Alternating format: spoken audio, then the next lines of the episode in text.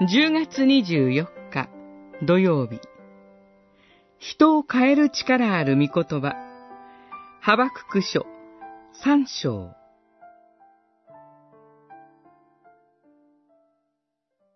しかし、私は主によって喜び、我が救いの神のゆえに踊る。私の主なる神は我が力。私の足を目近のようにし、聖なる高台を歩ませられる。三章、十八節、十九節。ハバクク書は悩みに満ちた問いかけの祈りで始まり、喜びと賛美の祈りで終わります。ここには、私たちの祈りの日々と重なり合う信仰が息づいています。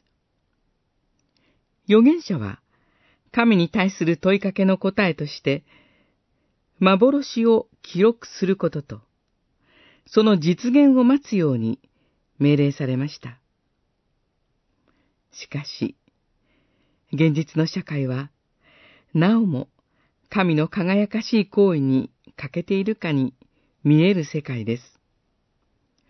信仰は闇の力によって無力さを突きつけられ、希望は絶望に容易にとって変わる時代でした。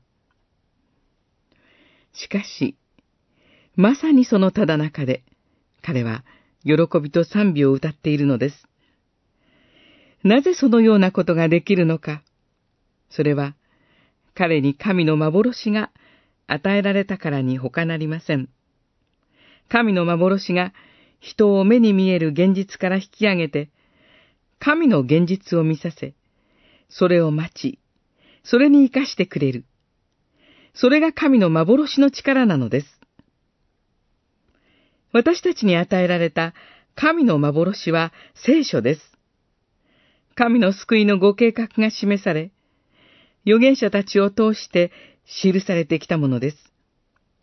困難な時代にあっても、聖書の御言葉が今日も私たちに力と忍耐を与え、神の道を力強く、たおやかに歩ませてくれるのです。